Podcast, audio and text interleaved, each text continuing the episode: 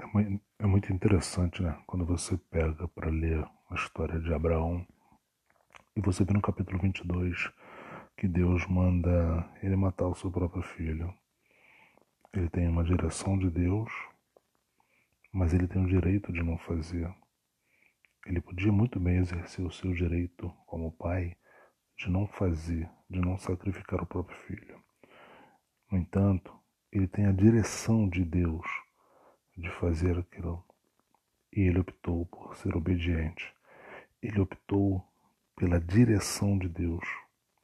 Às vezes a gente se perde porque a gente quer exercer o nosso direito, mas esquece que quem direciona a gente é Deus. Quando você entrega a sua vida para Cristo, a sua vida é direcionada por Ele. E a Bíblia diz que a vontade dele é boa, agradável e perfeita ele chega a falar para Abraão: Me dá teu filho, teu único filho, o filho a quem tu amas, o filho da tua velhice.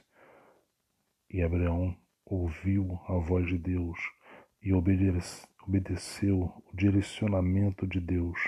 Independente da minha e da sua vontade, obedeça sempre o direcionamento de Deus. E por ele ser obediente a Deus, ele foi conhecido como Pai da Fé. Ele está na galeria dos heróis da fé como alguém que viu a glória de Deus, se tornou pai de uma grande nação, porque obedeceu o direcionamento do Senhor. O que que eu e você temos feito hoje em dia? Temos tomado a nossa própria decisão segundo a nossa vontade, segundo o que é direito nosso, ou o que é direção de Deus? Graça e paz.